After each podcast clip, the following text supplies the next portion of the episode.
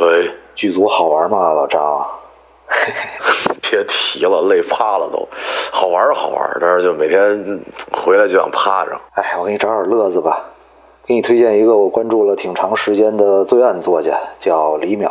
淼叔我熟啊，他那个公众号讲的特别多发生在日本、韩国等地的这个真实的罪案故事，特别耸人听闻的那个方面那种。对对，就是他。别的罪案作家一般主打的都是猎奇，但这李淼，我觉得他跟别人不一样。他会结合大量的人文历史这些事件背景，然后一层一层的给你展开故事里面那些细节，然后又能特理性的给你分析罪犯的犯罪心理是怎么形成的。哎，你知道日坛公园这个播客电台吗？我能不知道吗？你那两期都火成那样了。哎。这就对了，去年李淼就和日坛公园共同出品了一个付费的系列节目，叫《李淼谈奇案》，反响特别热烈。所以他们最近又制作了一个姊妹篇的系列，叫《李淼谈怪谈》，也是一系列节目。哟，有新的了。这回啊，李淼为大家揭秘了诸多我们耳熟能详的都市传说背后的真相。比如北京三三零公交车消失之谜，中国奇书推背图到底是不是真的？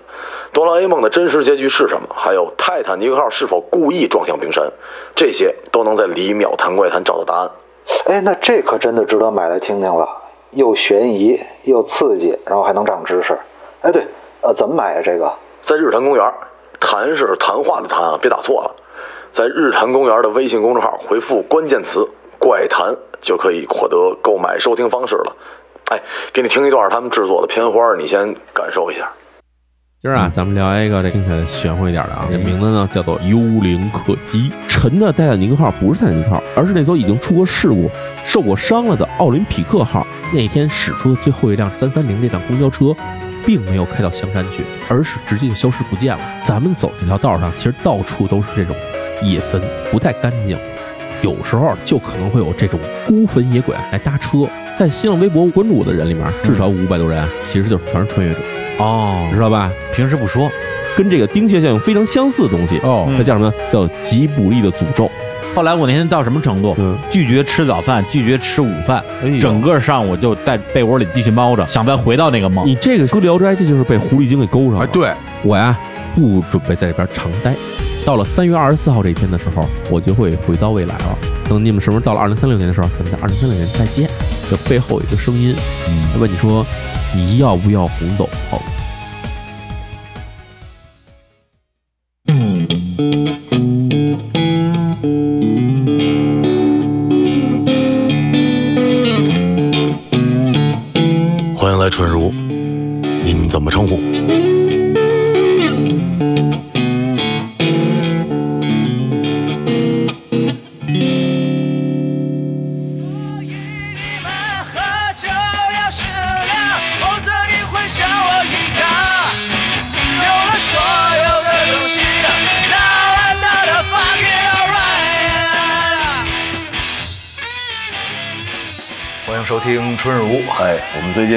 新的变化，大家也发现了，我们变成了一个国际媒体。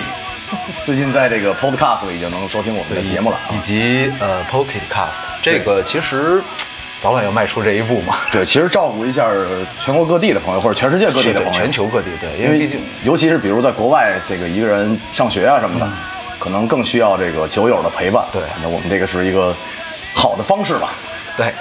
对，然后这期就非常有意思了啊！嗯大家好，我们是瓶装火箭乐队。哎，乐队两个字还是很重要的。欢迎，我是瓶装火箭的主唱何宁。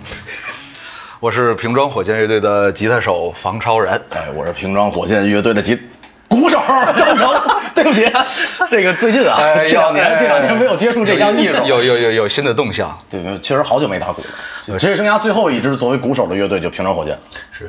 职业生涯最后一支乐队就是平常火箭。之之前之前就这段就这段歌我可能听了好几千遍，因为每次采访乐队的时候都得让他们说一遍。然后今天从自己嘴里说出来，我觉得好傻呀，我真的好傻。所以你知道每次录 ID 的时候，大家都很尴尬，就是大家正在那儿呵呵呵呵呵，然后来来来来，大家好，我们是二帆木乐队。然后这什么什么什么沙滩什么什么音乐节 与你共享不见不散，我我然后大家就露出自己的手势，就是各种各样。我我开始以为这是能挺鼓舞士气士气的一个 一个事儿，后来发现刚才觉得真的好尴尬，好蠢啊！不是，关键是你作为一支一支已经解散了的乐队，你这个时候士气已经鼓舞不了了，你知道吗？在我们没有解散的时候，我们也基本没怎么说过这句话。没有没有媒体采访的机会嘛没？有没有那个机会。其实，在今天可悲啊对，那在今天正式开始之前，我觉得有必要介绍一下我们这一期的嘉宾，因为可能光说名字大家可能不认识，但是我觉得不认识啊 如果说我们一讲这个人的故事，我相信大家肯定恍然大悟，因为如果说你仔细听过春如的前几期节目，对，你肯定听说过一支叫瓶装火箭的传奇摇滚乐队，对对，今天我们从五十公里以外的另外一个城市，请到了这支乐队曾经的灵魂人物，也就是曾经我们在节目里说过的那个住在工棚的那位，对对对对对兄弟，来，以及还没说完呢，以及《五辆自行车》这首歌的主人公，哎，美好的结局啊，然后什么远啊、以及一大以及一大堆。对，以及传媒大学知名九人。因为疫情，其实跟我们有大半年没见过面的呃，贺宁，哦，还真是是大半年。最近变成了著名社会不活动家。我、太可怕了，真的，这太太可怕了。我五我已经五个多月没有见到过 熟悉的人了，你知道吗？没有说过话，我太痛苦了。就是不不原计划是要唱一《北京欢迎你》的，对对对对，算了，我太傻了，那个咱今儿这速度有点儿 太快了。关我，那就慢点。刚上来没有北京欢迎你，其实正好这个歌比较合适。一是确实何宁很久没有这个回到 回到首都的怀抱，二是正好那个时期是我们上大学的时期嘛。对，就我们是、我们正好是零八年上的大学，哦对对对，所以这个特别有纪念意义。说我都忘了，你要不要开始唱吧？我唱哪哪句啊？这人不够啊！咱们现在有仨人了，再有个九十个人，这歌就可以开始唱。哎，就副歌唱上两句就可以了，你还想怎么地啊？你们入学之哦，对，入学之后没赶上奥运会，那会儿已经结束了是吧？你们九九月份结束了，奥运会是夏天吧？对，奥运会是夏天，八月份我记得，转眼十二年。对，因为曾经这支乐队叫瓶装火箭，那现在 我因为我们有一群啊，这个乐队的群，现在群名已经改成了叫桶装火箭。对，确实这个发福是一个没有办法的事情。就如果你不刻意去节制的话，随着年龄的上升，人体的代谢是会下降的。事实上，你即便刻意解释，也是有可能发福的，你知道吗？对，然后尤其又喜欢喝两杯啊什么的，这个就会慢慢的发胖。因为因为我跟何宁是我们俩都属于在毕业之后，也不是毕业，就毕业差不多那时候吧，经历了体重经历了跳楼式的变化。只不过我们俩一个是往下跳，你你俩应该是上楼吧不不不，我们俩一个是往下跳，然后一个是往上跳。我那是飞跃式的往上升。我其实我是大三的时候就已经到了体重的巅峰了。但你是我见过第一个就是为了喝酒而去健身减肥的人。主要是我健身的，我开始健身那会儿是我真的觉得我要死了，你知道吗？我就是保命嘛我没跟你说过什么？就是我当时是我本身又胖，啊然后又每天又喝，然后有一段时间就会有特别严重的那个脂肪肝的一些症状。嗯，然后我手贱啊，我就上网去查，千万不要查，真的，查完都是绝症。然后然后然后一查，我说完了，我得我得肝癌了，你知道吧？然后然后我就说哇，这怎么办呢？我说这个这个病吧，治可能也治不好。然后就琢磨，但是你要是就彻底破罐子破摔也不合理，你那万一不是呢？对对对，还对，然后我就想，我想了半天，我说怎么办？我说我要不戒戒酒，减减肥试试，然后万一死不了呢，是吧？然后，然后我去去了健身，然后开始减肥，那啊两个月两个半月没喝酒吧，然后最开始那那个对，就是最开始两个半月没喝酒，然后也是人生中最长的一次啊！对，然后对，当然了，那必须的。然后对，就那两个半月的时间，瘦了三十斤嘛，然后所有的脂肪肝什么的全就是那些症状全没了啊，皮肤特别好。然后我就一想，哎呀，夏天也到了，是吧？不是皮肤特别好，这我没想到，就是没有，你 一段时间不喝酒，然后坚持运动的话，你皮肤状态会特别好。其实你你会为这事儿感到欣喜吗？其实问题我我主要是欣喜我那个就是那些就是让让我对死亡产生恐惧的那些明白明白那些症状没了。你看，好多人他其实是喝一杯。你比如咱们的听众，好多人留言也喜欢喝酒，对他真的就是喝一杯，没什么事儿的时候呢，作为一个消遣。对，我们是属于喝一箱。大型消遣，对，只要没把自己消灭，就可以继续消遣。不是基本上已经奔着消灭去了，就是而且在网上就医这件事儿，就是 我曾经有一阵儿是因为结果是好，对，因为有一阵儿是知道那会儿没经验嘛，对吧？饮食不规律，不规律，然后呢就，呃，应该是胃胀气吧，反正就是觉得这一块老憋憋的，嗯，也不想去医院。我说那就网上我先查一查，大概做一个了解。嗯我查了一下最轻的描述是一应该是气胸，就是肯定是得手术。就肺炸了。对对对，然后后来后来去就诊了一下，大夫说你啊，可能是消化有点小问题，可以吃一点健胃消食片，少喝点酒，最近就好了。因为何宁是可能到目前为止都算，就你在那个阶段是我见过最能喝的人，到现在其实也都算。也还可以，现在不太行了。哎，你一开始意识到自己喜欢喝酒这件事儿就不是，不是就是喝酒，而是意识到自己特别喜欢喝酒，是多大岁数？呃，初中的时候，完了，这期节目播不了了。哎呀，真的真的吗？真的真的播播不了吗？我这这真真的你你是跟朋友喝发现的，还是你是自己突然有一天就想喝了？没有，就是我们初我们初中的时候，就别的地方不知道，反正我们当时就是内蒙那个地方啊，就是我们呢，就是这帮人呢，就是骑着马就是大大概就是初二、初三的时候就开始就是什么逃课了。然后喝酒了，你想，我第一次开始组乐队就是初 就是初中的时候。啊。然后什么逃课喝酒这种事儿就就就就开始干，然后那个时候我就发现，喝的晕晕乎乎的时候特别舒服，就是我那个时候就已经发现这一点了。哎，但你的量就是你发现自己特别能喝的是那个时候就已经有了吗？那个时候在同龄人里面也算能喝的，不是，我觉得那个时候能在同龄人里面找到酒友就挺不容易了。啊，那那你是没生在内蒙，我跟你讲。天津好像就不算是一个传统意义上非常能喝的地区吧？呃，对，传到什么时候？不是，就不是传到，比如说我们概念里边有一些地区没什么印象，就内蒙人好像没有这个说。包括新疆人或者藏族人，这都是酒量就是非常好的。然后包括山东和河南是咱们国家的饮酒大省嘛，对大多人的酒量都比较好。嗯，主要北京 就是吹嘛，就是。然后刘鑫说的嘛，东北就是先踹三脚。前两天节目录制完，就跟刘鑫踹了几次。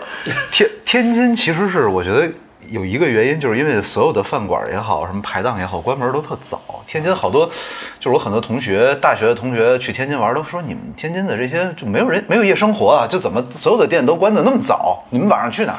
我 说回家呀。回家，你们真是但其实内蒙夜生活也不算特别丰富，是不是你？你跟朋友自己喝你像我们初中生啊，是吧？逃课从下午开始逃，然后下午就开始喝了，是吧？然后什么小 KTV 啊什么的，就是这种地方。然后等等到你根本熬不到什么店要关门，你 可能七八点钟差不多该回家。你想象一下，你是一 KTV 老板，某个包房里面坐着三个穿着校服穿校服的一米四几的孩子，搂搂着说：“兄弟，咱们这一辈子啊。不是你们发育的有点晚，我们初我们初中的时候基本上也是一米七左右啊。不是我跟你们这种艺术生不一样的，就是我真得认真的读书，要不然真的没大学可上啊。我我也认真读书呢，我也没有逃过课，基本上。但是我没认真读书的时候，我学习也很好啊。行吧，到这儿了，今天。行，感谢何宁今天来到春如啊，然后我们下一期有更多精彩的来宾。因为其实我的量我从来没陪何妮儿陪到过最后，就我特想知道，就是你你自己有意识的时候，或者你有记忆的一次喝的最多的一次是大概多少？我忘了，当时反正是应该是，是肯定是白酒跟啤酒掺一块儿，白的应该是一斤多还是多少，然后也应该有七八瓶啤的，差不多也就是这这样。差不多，就是人类一般情况下，人类能喝都是这个量。就是我曾经有一次，这是大概在三年前左右，三四年前吧。我家的这个家族的传统意义上最能喝的人是我姨父，因为他是海军。哦然后呢，呃，因为是小姨父，他是相对最年轻的，还是比较在一个巅峰期的。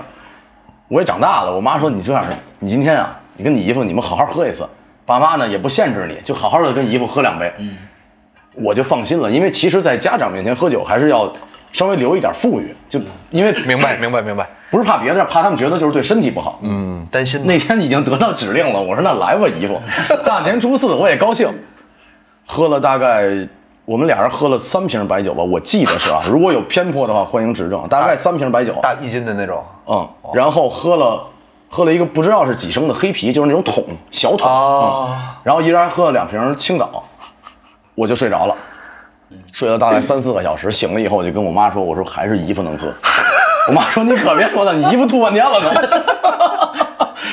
对，所以我那会儿才意识到，能喝的人啊，大概就是这个量，就属于比较正常人类对。对，差不多是那会儿我，毕竟我那会儿也年轻。对，然后那那样喝完那个量喝完之后，我是是是清醒的，就是也也不能说特别清醒，就是有记忆。啊，对，然后但是现在随着这个是吧年龄的增长，这个肝的代谢能力越来越差，现在不好不好说这一顿到底能喝多少。但因为上学的时候，我我从来没见过你喝白酒，好像你那会儿都是啤酒，不爱喝白酒，就是就是你单纯算过你只喝啤酒的时候，你最多能喝多少吗？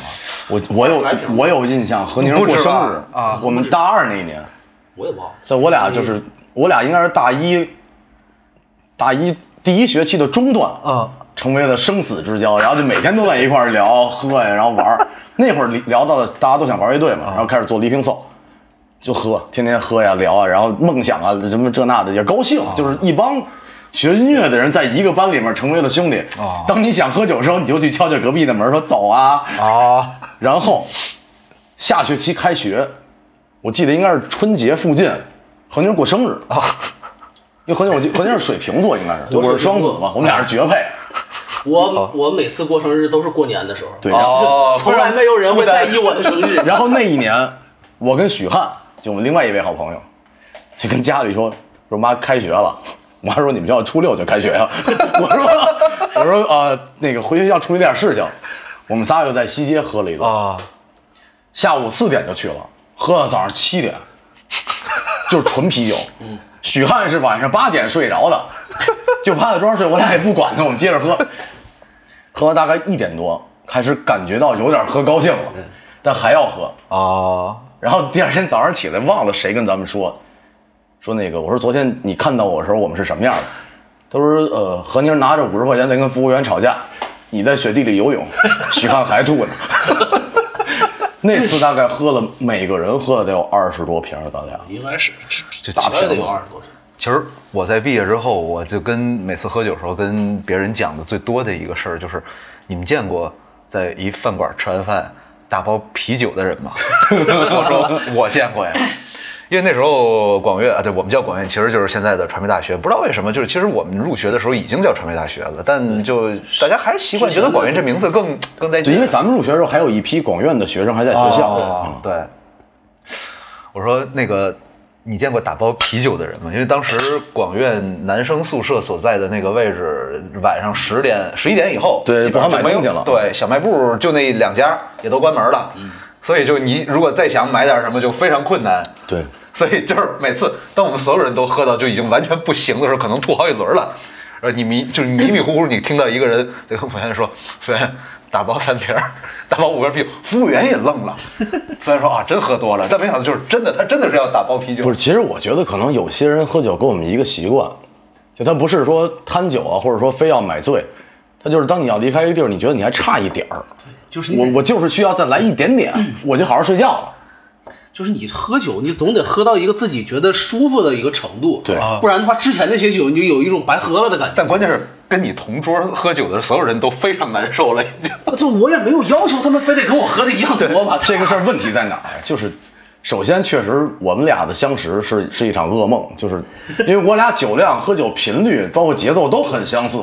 方式也很像。对，然后我们其实不劝别人喝酒，但后来呢，大家好多人就听说了 零八音乐学有两个人啊，又能喝又好喝又好玩，就老想加入我们那个学。喝着喝着就给人喝多了。不过好在后来，如果是在楼宿舍底下的话，就能喝出流水席的感觉。对 对对对，这我俩是个景点儿。我俩立在那儿，然后来一波人喝完，哎，他们走了，然后一会哎，儿下课了，下课了，来坐坐坐，喝两杯。明儿早上有课吗？有课。我我们在那儿八个小时，然后可能来来往往三四拨人，就是这。最后我们把饭店老板都喝走了，我自己锁了门儿。那家饭馆，我觉得咱一会儿就是单开一单单独说的故事太多了。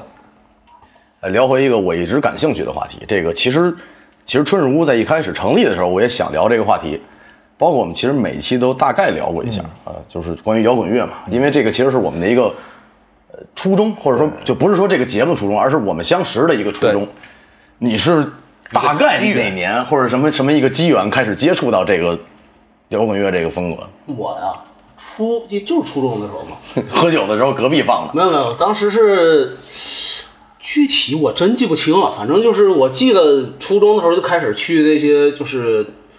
就我们那边，就是我们那边也有那种，就是一个巷子里面，然后有摇滚乐手，有摇滚乐手开的那种店，啊，是是不算不上 live house，但是那种酒吧不。是不是，就是琴行嘛差不多就是不是琴行，就是有摇滚乐手开的那种，就是卖碟啊，然后是一些周边啊哦什么的，卖那些玩意儿。就跟鼓楼那种店附近的那个对对对，明白明白然后就是那时候我们那边没有 live house，就是所有的乐队的演出都是在酒吧那个酒吧，都是在酒吧里对对对对然后也就去那种地方开始买那些碟什么的，就是就是瞎瞎听。然后刚开始是最开始接触的就是朋克，就是什么 Sum Forty One，嗯，哦。对，所以的，呃所以所以平常火箭，对，所以平常火箭你就会感觉当时咱玩的有好多东西是受到 Sum Forty One 影响的。对，确实大家都喜欢，我们也那会儿都喜欢朋克。我记，如果我记忆不差的话，应该是应该是这么个过程。反正是开始听，然后后来就自己说，那就听了就玩吧，玩吧。然后就就学吉他，然后就就弄。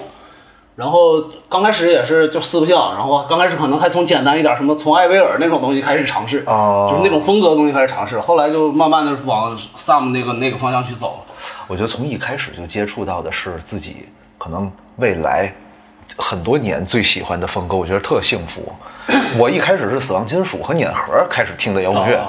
所以我就觉得，就是我我我我万幸啊，这个路没有走偏，就是我还是回到了旋律这一其实主要是因为重型的一些东西，它其实更多还是表达呃更多的思想，或者说他想讲述的事情，类似于这样吧。但是朋克好多时候还是一个心里面的情绪，很直接。对其实我倒不觉得，我就说实话，我我感觉很多人的乐队，嗯，他们做的不是说表达什么东西，他们做的是一个概念，对就是他在做他的，比如说我这个乐队是一个嗯是是就是基于某一种亚文化的一个什么东西，就是哦衍生、衍生出来的这么一个概念。对，好多乐队都是基于概念去做，然后它的歌词、它的这种曲风都为这个服务。我我是有这种感觉。对，这就是所谓我之前问过身边好多朋友一个问题，我说你觉得好多人是真的喜欢音乐，还是他喜欢欢呼？因为他其实都不相，就我不认为喜欢欢呼是一件坏事儿，但是如果真的喜欢音乐呢，就是不会那么太在意好多人的想法或者看法，就是自己想表述的东西我就去做这个。很可能好多人都不知道那是什么风格，它就是当时的一个概念。比如我之前听了一首何年写的前年的歌吧，应该是差不多对。就给给他们家猫写的一首歌，。当时不是跟那个也是，反正做了一个事儿，然后就是每天都拍那个小猫的一些片儿什么的。然后当时当时也没什么内容可拍了，我就说写一个随便写个歌，写了个在在之歌，我那猫就在在对。确实，他听的他听的很嗨，但是我现在听起来，不得不说啊，就是到了一定时候之后，这个朋克这个东西，偶尔听一下觉得有点意思，但是 就是好久没听。多少有点儿稍微有点儿啊，很 微妙这个字。不，其实主要是因为我们相识的时间久了，就是写歌的人会有一个东西，就如果你认识他很久了，或者你老听他，你一听这就是哎，哦。这是他写的，对。啊，对。然后会有一个习惯性的旋律走向或者一个表述方式，对对对，对对对。而且感觉何先就这么多年到现在还是喜欢朋克，你还是喜欢 Sam 那些当时的那些不是，我现我现在对那些是就是偶尔拿出来听听，觉得挺开心。就是曾经属于自己曾经某一个阶段，可能对对对，但是你真让我现在说，你让我现在去写那种东西，我可能也不是特别愿意。不算你这年就不属于你这年龄段了，已经。可能是就是跟你的心心理的变化什么的都有关系。反正就是你真让我去写的话，我也不是特别就也不会觉得它特别好听。明白明白明白。而且包括就是你像我写的那些，就有的时候那种东西特别像什么 Simple Plan、Sam 的那种东西，那种东西我就是我随手拽过来就写了，你知道吗？就是就是那块怎么编怎么弄，那个其实就太熟了，你知道吗？一直在做，我们这已经是很太熟熟悉的了之后，然后就弄下来就特没什么新鲜感，就对，你知道吗？因为何宁我知道是学古典音乐出身，其实特别有意思的一个事儿就是很多玩后来就玩朋克，或者说现在国际上非常有名的朋克乐队，很多成员都是古典音乐出身。现在很多人都在说什么呃朋克乐简单啊，怎么怎么样，但你说什么叫简单啊？或者你说真的是和弦少就简单吗？或者说？和弦少就是代表音乐性就差吗？我觉得这个没有对没有必然的联系。没有完全没有没有联系。我身边真的认识很多，就是以前就从小学古典乐，甚至他后来的职业也是在某个就是正经的乐团演奏。他后来开始喜欢，甚至是去玩一些其他的一些像朋克啊、摇滚乐这种。对你像很多，其实很多古典音乐有很多的大很很长一段的一个乐段，可能一合合成也就那么几个。对，就是 对，对，当当然他们乐器多，然后有各种各样的走呃合成的走走什么乱七八糟，但是你并不是说就是你合成少就这个东西又没技术，对，只能说对，只不只能说我现在对朋克就是稍微有点稍微有点玩腻了吧，他大概就是。咱仨的生活其实还挺朋克的。我印象中，咱们当时平装火箭那场有一场特别重要的演出，也就是咱们组建以来的规模最大的一场演出吧。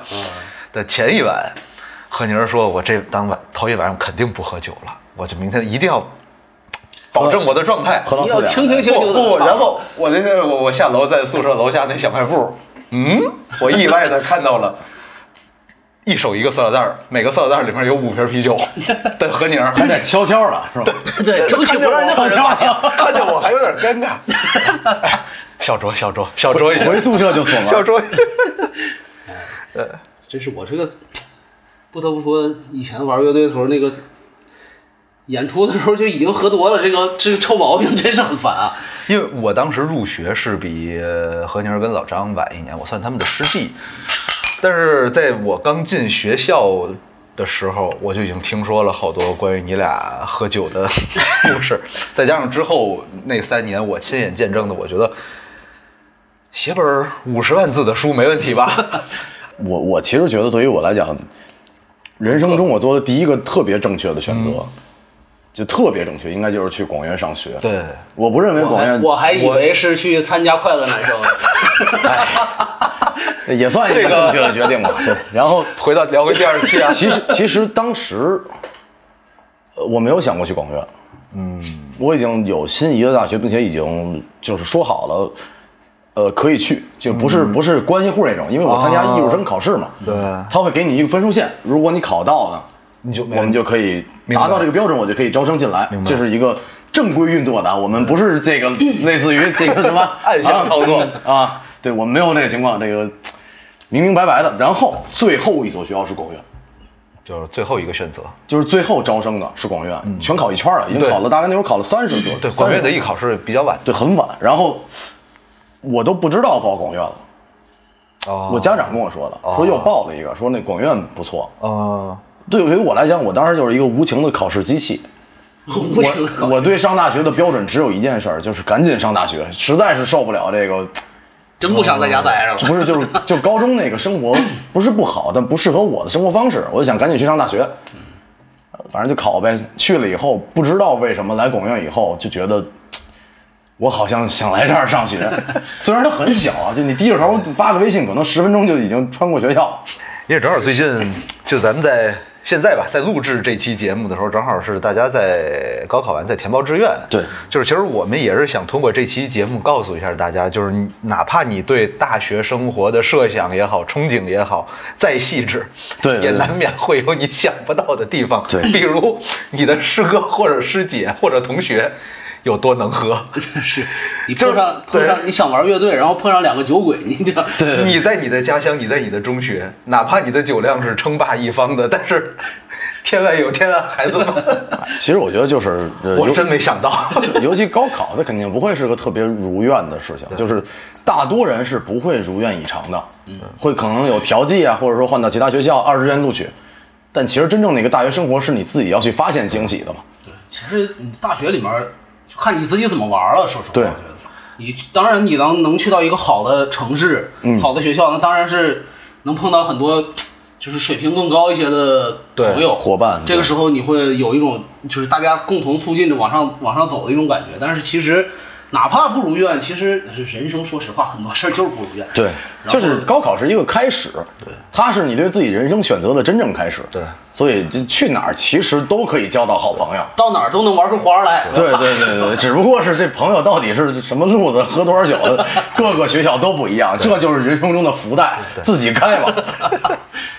其实我当时特别就是羡慕你们俩的专业，因为当时做音乐是我的梦想，但做音乐是你们俩的专业，而且你们俩是我认识的，在咱学校最早认识的就是音乐学的师哥，就当时给我的一个感觉就是学音乐的都都太糟了，直到你误会了，不不对，只有我们俩是这样的。直到我后来我认识的就是我们年级的音乐学的同学，后来我发现哦，你们俩是个例。对，我们俩我们俩属于就是在在这个玩乐队或者摇滚乐或者生活方式比较独特的，因为我们学校的音乐学其实没有那么像，比如现音啊、迷笛，对大家是这个以独立音乐为主，嗯对或者说以单项乐器为主。对对对我们那个音乐学是这个比较综合性的，对，也要注重传播啊什么的。嗯，其实是一个幕后的，很多他们很多人的那个研究方向就是传播那块儿嘛，然后所以其实广院的音乐学本身就是文化课分也比较高。当时我记得我这要 这要解释一下。四百，学习挺好的。我就是就是我最低得考四百分我才能上。对对对，前提说好，这是艺术类，对对就艺术生这算是很高的，对，而而且而且你你的艺考也还是你的另外一个，就是一个卡你的这样的一个一个一个一个一个考试嘛。就咱们说一最现实的问题，时间它是有一个守恒的定律，对就这么长时间。对对你是你是去学语文、数学了，还是去学什么音程关系、和声了？乐器演奏啊他就那么些时间，学习能力呢，先不说，就是即使是个天才，他也有时间的限制，对，还得练乐器，对，还得喝酒，哪有那么多时间？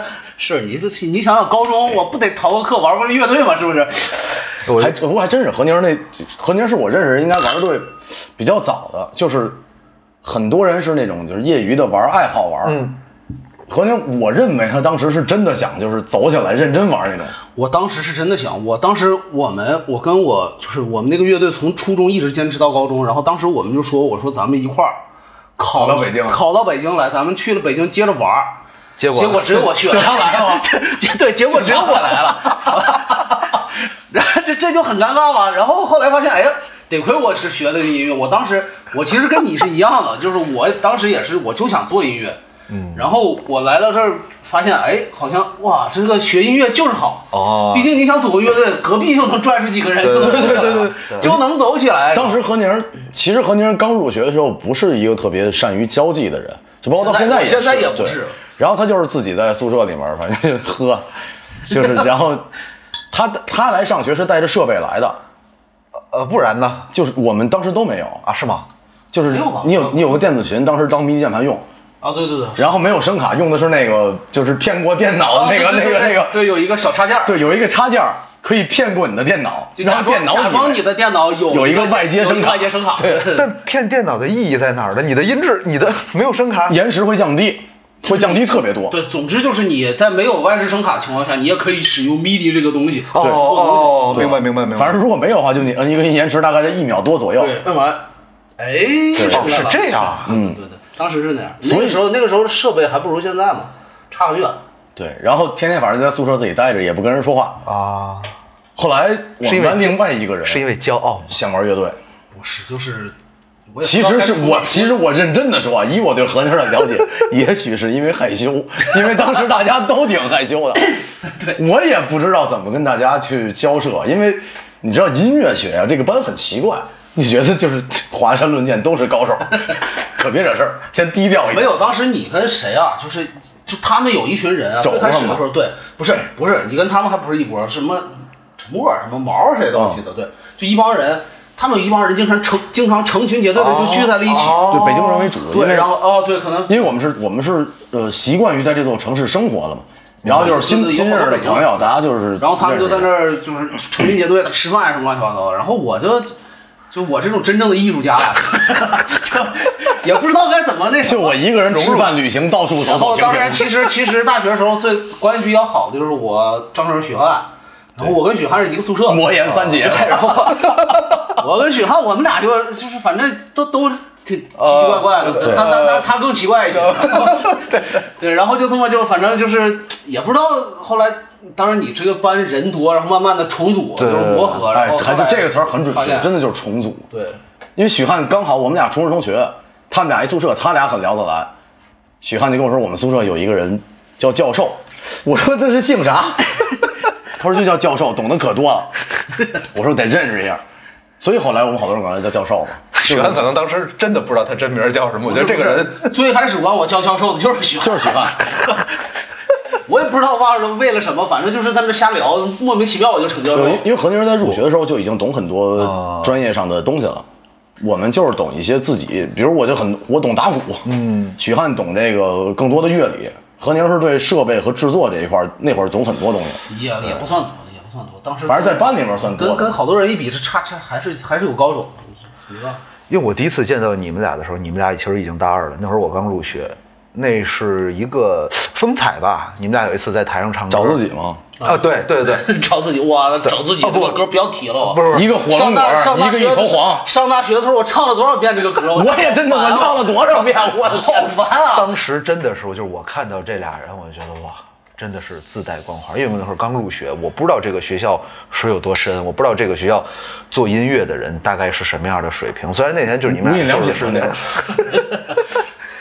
那天你们俩就只是只是唱，就是没有没有乐器什么的，但是就是我真的觉得哇，自带光环。冯超然一定在来之前认为他是最摇滚的，就是学校诗歌。我刚才说这话不就是这个意思吗？对 后来发现，哎，不是也比较不凑巧，就是其实广院确实，呃，广院其实有这个传统，就是在摇滚乐这一块儿，咱们学校也正好 方向是朋克，哎，咱学哦，还真是对吧？咱们是一个 朋克校，朋克校真是。对。对吧？就跳号、屁屁三三，嗯，其实都是这个有一些试图玩别的风格的乐队没玩出来，反正就是淹没在。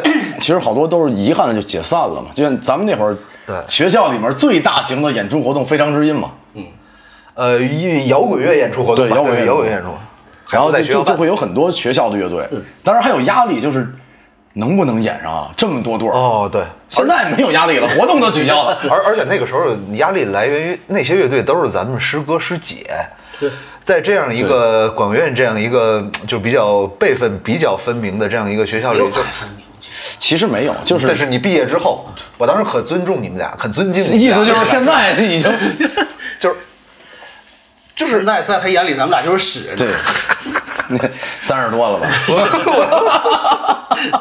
不能不能不能不能。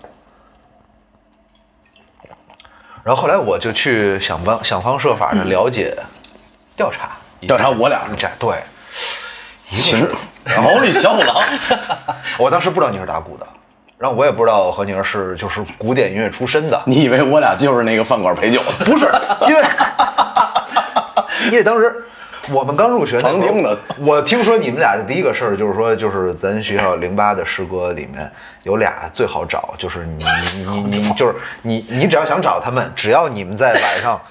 八点还是九点以后，在男生宿舍楼下那饭馆儿，就我跟你说，就绝对能找着他们俩，就 就你就是盛传，就是你们俩天天在那儿喝。其实现在想想，那会儿生活特规律，但我每次真的特别规律，是每天都是那儿。对，就是我开始就是我以为就是可能每天就是俩人小酌一下，因为确实我每次去都能看到你俩，尤其是当时我们广播台完事儿录完节目已经很晚了，发现你们俩都在那儿。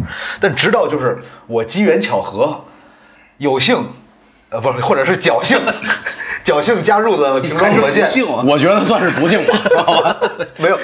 在那个饭馆的那张桌子上，终于有了我的位置之后，然后我才搞明白这俩人是怎么消费的，在这饭馆。然后现在我们觉得可以聊饭馆这一趴。其实我觉得能能能能理解这个事儿，就是比如说我们在对一件事儿有向往或者陌生的时候，都会后来有一个庆幸的。不是你，你先说完这句话，然后咱们说你们俩是怎么消费的。我觉得大部分人还是理解不了。我在想这个事儿，就怎么消费这件事儿。其实我是在倒，因为他认真的说啊，他其实是人生的三分之一之前的一件事儿了，对，真的很久了，就十二年。还好，其实咱们就是我记得，就是我们消费的部分，我我已经记不太清了。我也记不太清我记得是不消费的部分。啊，就是 就是消费。其实我后来再捋一笔账，因为我们俩都是属于家里面管的比较有点限制嘛，就是生活费给的都有一个克制的度。对。但我俩喝酒是不带克制的。对。我们是怎么坚持做到 老喝老喝高兴，还有钱喝，这个没借钱？这个时候就不得不感谢感谢一下，对对对。感谢一下当时我们那个楼下那个饭馆，现在说可能是不是也也没必要说万哎。万一万一大哥他们听到对吧？那个大哥当时这个店叫十面卖福，然后大哥是一个山西人老板，然后呢是运城的。对对对，然后我们就天天在那儿喝，然后就是跟他熟了。直到有一天，大哥实在忍不住了，坐下了，对，说：“天天喝呀，咱们喝点吧。”对，就是实在是老板已经太熟了，就 是熟的都，哟，今天怎么这俩没来？生病了。后来聊一聊，然后大哥呢也听我们平时聊嘛，因为我俩其实真的不是漫无目的的喝酒，对，就当时在聊对音乐的喜好，包括对乐队的事儿。这 一般到那点儿也就剩你俩了，大哥也听不着别人说话。然后大哥就后来说什么我我听出来你们是学音乐的，还玩乐队来着是吧？大哥已经听听一底儿掉，就是什么都听明白了。然然后跟大哥就聊谈心，然后记得当时大哥和嫂子在经营那个店，每天陪我们到很晚。啊，后来呢，陪不陪不动了，那还还是尽量陪，陪到最后发现对陪不动了。无底洞啊，这是一个。大哥就每天把钥匙交给我俩，然后说前面的多少多少钱结完了，然后待会儿冰柜在哪儿你自己喝，后面有牛肉，把门锁了啊。对，然后那个时候那个店里就是完全是我们支配的，就是对想喝多少酒拿多少吃的，就是我哦完全我们自己来。就是后面的大哥走以后，就也不用结账了。不结账了，对，但这就是人性之善，就是我们还是会给给我们我们尽特别尽量的客啊客观的理性的留下就比如比如能喝个两瓶，如果真的大哥请客，我俩就尽量就是一瓶半或者怎么就能减一点是一点，因为人家给我们的这算是一个尊重或者是一份一份这个交心吧。对啊，把钥匙留给你俩，你们俩锁门，您毕竟而且而且那大哥还干过什么事儿？就是什么，就是我们在那儿忘了，也是在喝酒，然后就突然拿一把串儿说：“来来吃。”然后我们一看，哦哇，这这串儿，你知道当时那个消费水学生平是跟不太上。对，一看这这这么一大把，这得一百来块钱啊！然后一问大哥，大哥说多少钱？二十多。二十块钱吧，大哥。我们俩大哥这是成本啊。呃，这这大哥也喝高兴了嘛，然后我们俩说不不能这样，不能这样，然后他说真真的拗拗不过，哦大哥说就二十块钱，你你你 就就是经常就是，当然后来那个店塌了嘛，就是对 对，后来就是有一阵儿我们俩不喝酒，也去那儿吃碗面，就是真的就是习惯了。嗯，哎反正当时这个这个事儿确实是还真是给我留下挺深的印象。对，我也特别希望就是通过万一大哥不小心听到咱们这期节目，然后在此认真的表示感谢，就是在我们那些年可能最青春躁动，然后最没那么懂事儿的时候吧，因为最自由嘛。有时候可能大哥已经累了，我们还要硬拉着坐一会儿。啊感谢您对我们的包容吧，我们也挺争气的，只能这么说。我觉得你俩在那店里待的时间比在教室待的时间长，教室，咱们学校有教室吗？肯定，还是有，还是有的。反正我是函授的，然后何宁是网课，我们俩是对。远程远程学院基本上就是喝多了，第二天在宿舍就睡了。有一个好多人其实，在好奇音乐学到底学什么。我们其实大一学的是一样的，我们都叫音乐学，嗯，基础课吧，钢琴啊，然后这个一部分的乐理，一点点简单的和声。到大二，我们人生的第一个节点，分专业。哦，然后呢，何宁选那个班是限人数的，十六个人，如果超了考试，对，当时音乐制作吧，就是最火的专业。其实也不是，他是最他挑天赋，他不是每个人都能做。它就是就是就是你真正的去，真正的就是你想真正的做音乐，对，它是一纯音乐类的工作。你选那个，然后但剩下那两个呢，就可能它就不是说你是在做音乐，对，它是跟音乐相关。但我很好奇，为什么真正做音乐要去限制人啊？因为设备是有限的。对，因为机房就那么多电脑，太残酷了，我觉得。你不能这样。我是我们班第十七名，十六个老师坐在那儿跟老师一块儿操作，我坐一马扎儿坐边上，凭什么呢？哦，当然了，这个其实只是名义上的，我觉得可能还是，就怎么说呢？就是那个东西，你人多了很难很难很难教，哦，因为做音乐这个事儿本身它其实就很难教。而且其实我觉得老师大概心里面也有一概念，就是我们班七十多个人嘛，大一的时候，大多人不是为了成为制作人来的这学校，很多人就是有的人就是想做传媒，而且有些人其实说白了就是想上个学。对，是的，他就是想上个学。对，然后真正想做音乐的人其实是非常少的。我认为我跟何宁的相识或者成为好友，是互相改变过人生轨迹的。就是嗯，是我是因为呃何宁的很多喜好，然后去了解，然后也去看去听，然后包括我也跟何宁说一些我自己的喜好的事情，然后大家互相去，不能说去去去带动吧，至少是去影响或者去了解，然后人生从那儿开始有一个新的选择。呃无论是做音乐、做制作人还是处朋友，其实都一样，就是大家会因为信任感而去想要了解他所说的那些事情，因为你相信这个朋友或者相信这个人，你听得进去。很多时候其实不是说谁说什么，而是你不相信他。嗯，一样的话，俩人说效果可就不一样。对你比如说，就是如果是任何一个人和您说说你别喝了，今天没少喝，何宁肯定就 就连理都不理他，默默的端起酒杯。如果我跟何宁说，我说我说你别喝了，何宁肯定至少会给我露出一个特别 sorry 的微笑，然后试探性的拿起一瓶啤酒。不，至少我要问问为什么。对对对，你总得给我一个理由。哎，其实其实我觉得啊，就是我越来越觉得朋友这件事儿，它其实有保质期，因为我我们大学的咱们那一圈儿好朋友都叫朋友嘛，但是有一些人确实就是渐行渐远。我们其实没有发生什么不愉快，嗯，只不过是我们后来的方向啊，包括生活方式什么的都不太一样了。肯定难免的嘛，缘分吧对就是你有参加过咱们班的那种什么，类似于什么什么聚会啥的吗？咱们班有过这种习惯。我也想问问你啊，我也我哪知道啊我也不知道，我觉得万一有呢可。能人家一直聚着就没没叫上来，这俩人不行哎。我觉得女孩应该经常聚，因为就是你要知道，就是就其实我到现在我最好的朋友基本上都是大学相处的。呃其实我也是我我也是，然后这些人其实经常在联系，而且经常见面。呃，这可这个也是比较幸运的地方。然后对，至少这些人从来没没有说什么去参加了一个班级同学的聚会，没听说过，你知道吗？就是就基本上到后来全部都细分成了。某一个小几大帮派某某某某几拨人玩的特别好，然后大家大家关系特别好，这就是你这这知音难觅，知己就是这样慢慢的分着分着就自动就会在了因为。我们班没多少男生，我们班一共就十个男生，我记得，大家一开始都是一块儿，就尤其是军训那会儿，全是一块儿，所有的事儿都是大家一起，然后吃吃喝喝聊聊，慢慢的就开始在大一的第一学期分成了几个小部分，嗯，然后这个这个是一个后来后来这些小部分呢，又开始慢慢的相互交叉，对转 转会转会转会，对后来发生一些退役的朋友，人能凑到一块儿就挺不容易的。就是如果说能把这保质期变得长一点儿，我觉得我觉得很难得。因为我当时加入瓶装火箭，我感觉就是我整个人生啊 都被点亮了。就因为你知道我在学校贴了半年的海报，然后好不容易凑齐了你知道我俩一块儿看过多少回吗？说什么说这我说这还没找着啊，这也太长时间了。其实这事儿是这样的，当时我们那支乐队 Leaping Soul 嘛，那个是真正和宁我们的开始，然后呃其实玩的很开心，就真是穷开心，也没啥演出，也不怎么排练，就是高兴。所以当时还是聚在一块喝酒，真的是真的聚在一块喝酒。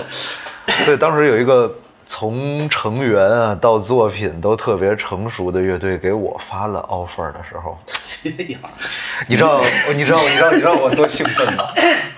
明明就是一个大家大家聚在一个学校里面碰巧一块玩乐队的事儿，为什么搞得不是哎不是为什么在你嘴里说出来，就像你是一个初入乐坛的一个想当职业乐手的一个，其实其实就感觉咱们是枪花，然后给他发了一个 offer，什么？当然有枪花给我发 offer，我可能我也不认识你们俩，我可能 你要是这样，枪花要给你发 offer，你你就跟我俩说，咱们一块儿去面试，好吗？不是他都不敢去，你知道吗？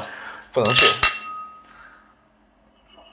呃，其实其实就刚才房然说这个 offer 这个事儿啊，我其实当时想象的也是进入学校，有没有学校里面已经活跃了一阵的乐队，然后我能融入他们风。车，不是，就是先动起来。了解了一阵儿，发现有，但不缺人，就是不是已经动起来的乐队，凭什么缺人？对，你不缺人没有人辞职，关系也非常好，就是弄不出裂缝也。后来就，嗯其实其实零八有乐队这件事儿，最根本在于何宁我俩，我俩是就都是有这口气来的这儿嘛，就是想玩乐队。对我找他聊的，我印象特深。当时是我们另外一个同学做了一支乐队，对，然后因为打鼓的人少，狗院，然后也是我们班的，我就去打鼓了。其实那个乐队不缺啥了，嗯，我就说，我说我排练的时候，我说，我说，我说我我感觉缺把乡琴，我说少点那个微妙的情绪。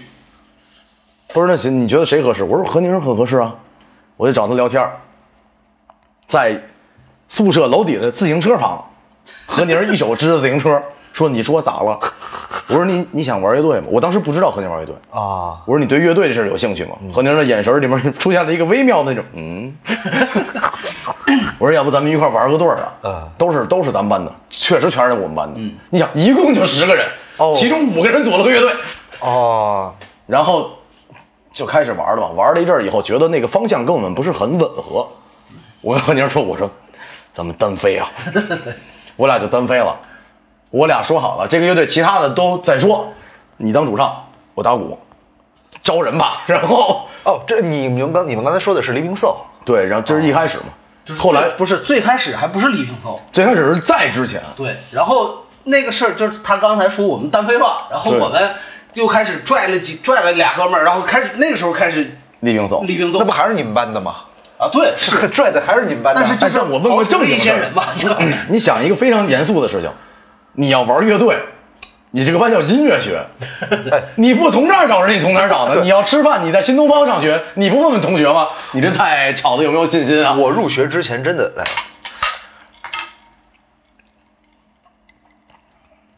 我入学之前有一担心，就是我知道学校里面有很多跟音乐有关的专业，以及有很多就是靠乐器、靠音乐进学校的人。我当时在想，这学校得有多少乐队？我面临的竞争得有多大？以及我招人没有竞争以及我招人有多容易？直到我贴海报贴了半年以后，其实会弹吉他的人挺多的，但是想玩乐队的人没有那么多，因为玩乐队还是相对来讲，其实比较不敢说复杂吧，但它麻烦。而且其实说白了，你一旦玩乐队，就已经牵扯到创作和编曲这一个这一个层面了。就是翻唱乐队真的不叫乐队对，但是对于刚刚进入学校开始去在大学里面学音乐那些人，真的是好多人其实对这些并不太懂。然后，但是你去看现在整个这个社会上的这些，包括什么献音啊什么这这这，我不知道能不能说，反正就是整个的这个音乐的教育已经开始，嗯，开始跟国际上不就是接轨了。你要说这个，其实看着是。对于做音乐的人心里其实特特特别高兴的，真对真挺屌。就是其实特别简单的一件事儿，就是现在找乐手越来越容易了。以前我们那会儿广院能打鼓能弹贝斯的人一共也没几个，就是为啥之前好多都跟我聊过，不是因为我有多厉害，当然我确实当时在那个专业还不错，但确实打鼓的人很少，贝斯手就都不是少了，几乎就找不着。对，我们的前两任贝斯手都是都是现学的，都不是吉他，是现学的。就问你喜喜欢摇滚乐吗？喜欢，想玩乐队吗？想玩，走拍照去，宣传照。现现在我现在没有琴没弹过贝斯现在我们还是找不着鼓手。哎，这就是鼓和贝斯确实相对来讲，呃，但现在越来越多了吧？尤其以前贝斯手确实不好找，就是嗯对我们不流入这个行业，对我们就在学校里找的话，确实不好找。对，会弹吉他人很多，然后很多的前提下，很多人还是那种自己爱好弹弹琴。那玩乐队是我们要共同去讲述一些我们的情绪或者我们喜欢的作品，那就又是另一码事儿了。当然啊，房浩然当时也不喜欢朋克，就对我的第一选择不是，也不是不喜欢朋克，就是我第一选择就是我自己如果去玩的话，肯定碾核不是不是不是，那我就轻松了，就就就第一选择确实不是朋克，但半年没找着合适的人，然后 你愁了。对就是就是你知道，这个时候就是但凡有一口吃的就要捡着，你知道吗？这先动起来吧，我觉得我不是他当时特兴奋，因为他没想到咱们会邀请他，就他想的是，就因为房然进来的时候，咱们其实运营了一阵儿了，他觉得咱们比较稳定。但你殊不知这个乐队啊，这个表面上都很和谐，其实内心也有些波澜，咱不能说矛盾吧，波澜。因为我入学的时候，当时还在校的，就是还没毕业的乐队，平川火箭是唯一一个了，唯一真的，其他的都毕业了。确实是，呃，我们那会儿确实没有什么同级的乐队，然然后之后咱们往下两届都没有，好像都没有。但其实你看啊，那会儿跟咱们一块玩队儿的人，现在大家都在自己的这个领域取得了一些小的成绩。你比如坡上村、纸人儿，那都是我们基本上同一代的乐队。然后那会儿大家都演高瑶，第二十二演，我们是我们是最客场作战的，因为我们太远了，就是太远了，什么玩意儿演个出，定福庄奔蓝气四点钟就出发吧，要不迟到了，赶紧走。然后坐地铁一路晃晃，地铁还没信号，然后一路晃到五道口去演出，一共卖了十一张票，还有五个是我们班同学。然后演出费我记得是五十一块钱，一共还是一个人一共啊啊，就真的是分票这么分的。我们四个人分嘛，然后不知道咋分。后来反正那天晚上吃饭花两百多，就是我跟你说，就是其实应该拉你们去当观众，然后跟主办方咱不分票，咱分酒水。不，但其实真的，你看那会儿演出最多的观众就是隔壁乐队，嗯，就比如其他队演的时候，我们也在底下看哦然后厉害厉害，哥们儿厉害厉害，然后我们演的时候那哥们儿也走起来走起来，咱们都必须的。但其实 其实当时瓶装火箭真的有，我就敢说那就是金曲。放在现在那东西也能算很多歌也能算金曲。其实特认真说，我们我们我们失败也不算失败吧，就我们没有预想那么好的最大问题在哪儿？我们并没有真正走向市场，我们是好好的在做我们当时觉得最好的东西。我也在很努力的当经纪人，我也很努力在接演出，但问题是啥？就是咱们太执着于去做音乐了，我们其实没有接到什么真正的，就是比如说太多的那种因为每周的都是学生演出。我这这个我我无法赞同。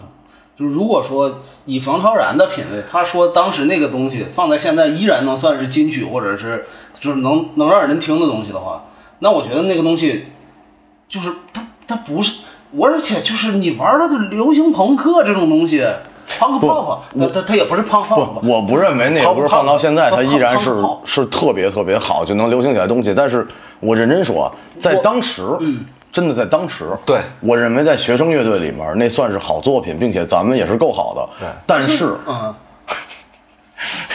得排练呀，朋友们。咱们这个，哎咱们玩了三年多，几乎没排过练。我加入乐队还排过一次包宿，我加入乐队以后啊，一共排过五次练，但是咱们演过三场出。我觉得平装火箭是一个效率非常高的乐队，是啊我没有见过这么高但是说实话，我而且我觉得当时那些歌也还行啊。对啊，是的，而且还有一场是可以拿还挺大规模，在一空间，而且对还差点去了某个音乐节，对。然后，哎，对，发生了一些意外嘛，发生一些意外，对。就是，这就是从一开始到后来，嗯，十几岁到二十岁，我我我现在都觉得特别不可思议，就是这么一个乐队居然能够受邀参加草莓音乐节的校园舞台表演，而且咱们当时要去的那个时间那天特别好，因为咱们当时那的草莓音乐节 校园舞台是在大门通向主舞台的必经之路，而且咱们演出，呃，演出开始之后半个小时不是曾轶可是吧？对，那一年正好是曾轶可，就是狮子座那会儿最火的时候，就所有的人都要去看曾轶可，必经之路上都能看见咱们乐队。对，但是但是对，必经之路上总有超女和快男的。哎，对是，就有超你在那儿演出，就有人去参加快男了嘛。然后，没有去成。其实当时我邀请了很多优秀的鼓手来带班儿，然后也不停的在发短信沟通，因为咱们那会儿没有微信嘛，就是短信。我其实，在比赛的时候也心浮气躁，就是我觉得有个事儿一直揪着。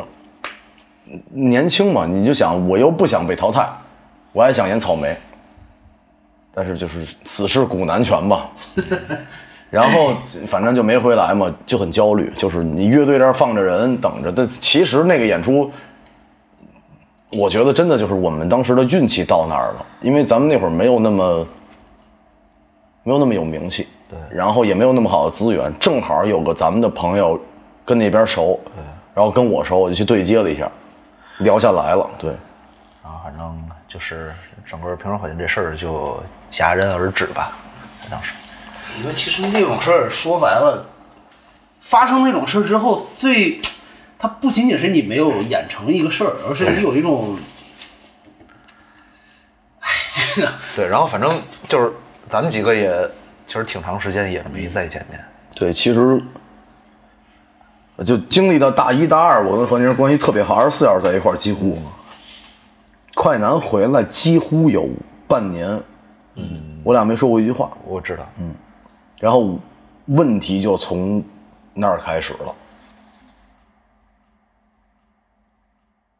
欢迎来春如，请问怎么称呼？我是何宁，